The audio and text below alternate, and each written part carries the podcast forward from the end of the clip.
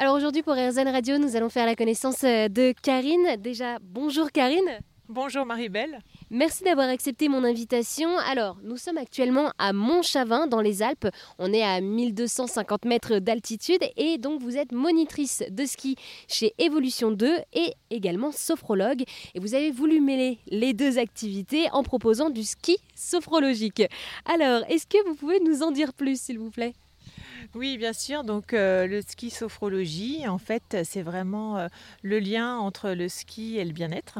Parce que dans mon parcours, voilà, je suis monitrice depuis 1996 et à un moment donné, eh ben, j'ai eu besoin de ce bien-être dans ma vie.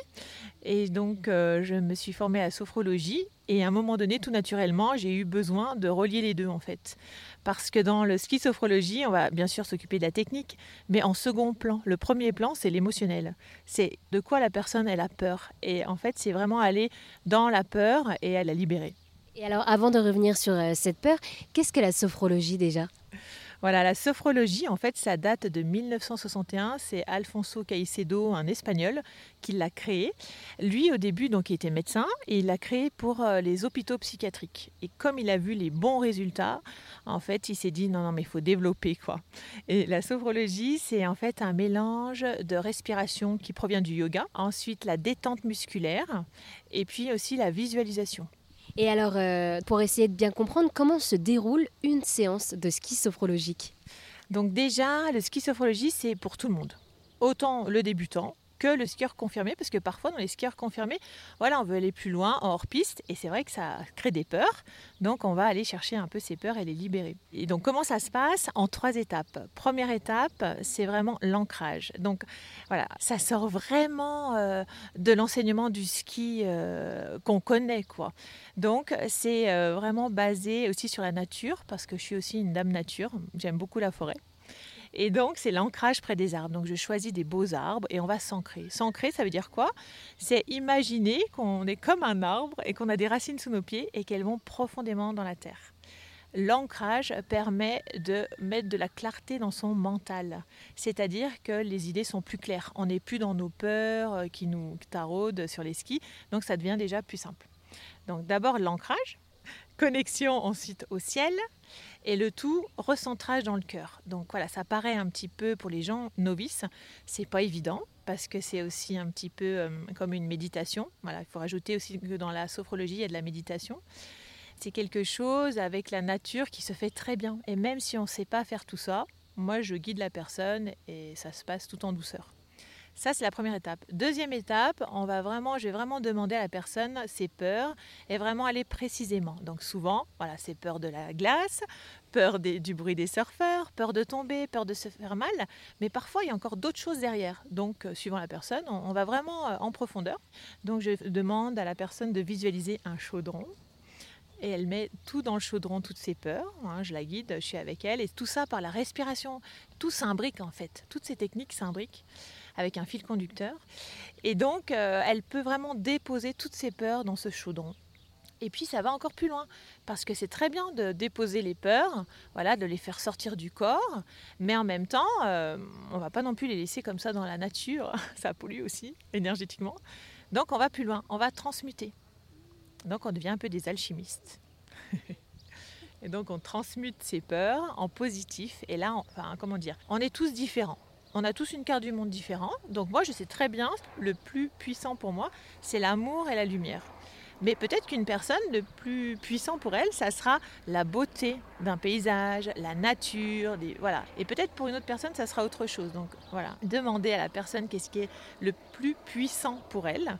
Et cette puissance-là qu'elle a en elle, eh bien, va aider à la transmutation du chaudron. Transmuter, ça veut vraiment dire transformer le négatif en positif souvent, qu'est-ce qui ressort de ça? Eh bien, quand c'est le positif, plus de confiance en soi, plus de force, plus d'énergie, plus... Euh, tout dépend de la personne. Et alors, du coup, vous parlez beaucoup euh, de peur. Au ski, quelles sont euh, les peurs que les gens peuvent développer? Il faut savoir que, de par mon travail de sophrologue, j'ai bien appris que le corps a une mémoire. Donc, quand on apprend à skier petit, par exemple, et qu'on fait des chutes, eh bien, tout ça, ça s'inscrit dans le corps et au fur et à mesure, si on ne travaille pas là-dessus, bah ça, ça, fait de plus en plus gros, quoi. Ça grossit et à un moment donné, on devient adulte et on a des peurs qui viennent alors que voilà, on n'est pas forcément tombé adulte, mais ça remonte de l'enfance. Parfois, c'est aussi, euh, je sais pas moi, euh, par exemple, une chute en tant qu'adulte, voilà, où on s'est euh, fait du mal au genou, on a dû avoir une opération. Donc là, c'est un gros traumatisme, pareil, qui est inscrit dans le corps. Donc la personne va me parler ça, bah voilà, j'ai peur de tomber, j'ai peur de me faire mal, euh, voilà mon genou, qu'est-ce qui s'est passé? Et donc c'est ça qu'il faut aller traiter et qu'il faut libérer. Donc du coup, vous parlez de ce qui est en pleine conscience, c'est-à-dire ce qui est en pleine conscience, c'est vraiment sentir ses pieds avec bien sûr la fixation, mais sous la fixation le ski, sous le ski la neige, sous la neige justement la terre. Et pour les gens euh, voilà, qui sont très dans les peurs, plus ils vont être ancrés, plus ils vont sentir leurs pieds forts, avec voilà, beaucoup de force, et plus ça va être simple pour eux. Et alors la neige aussi, est-ce qu'elle a un pouvoir apaisant peut-être euh, ce blanc qu'on a finalement pas tous l'habitude de voir toute l'année? Complètement. La neige, elle apporte une sensation de pureté. Hein, si elle devient pure, et le jour où il vient de neiger et le lendemain il fait très froid, vous avez tous vu les, les scintillements des cristaux, ça c'est extraordinaire. Et depuis toute petite, moi j'ai toujours vécu ici et je m'en lasserai jamais. Et à chaque fois que je vois les cristaux briller, je suis comme une petite fille quoi. Et en plus, on a le soleil qui arrive, donc vraiment tout va bien. On va voir ces cristaux euh, briller, c'est nickel. Et alors, comment est-ce que vous avez euh, développé ces séances? Comment est-ce que vous les avez fait évoluer? Alors voilà, dans mon parcours, je suis restée 25 ans euh, à Belle-Plagne.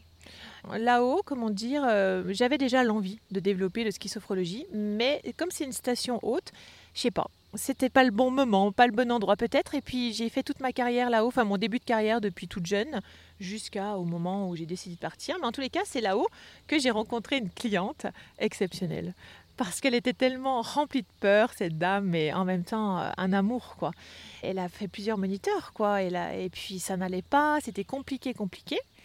Et moi, je venais de me former en sophrologie et je me suis dit, non mais Karine, il y a quelque chose à faire. quoi. Et là, tu peux pas faire comme euh, la technique que tu as appris euh, à l'ENSA, à Chamonix, euh, voilà, dans ton cursus de monitrice. Vas-y, développe ce que tu apprends à côté dans le bien-être. Et donc, j'ai commencé avec cette dame et là, je me suis dit, waouh, ça marche quoi.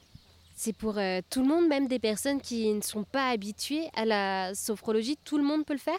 Tout le monde peut le faire. Par contre, c'est suivant la sensibilité.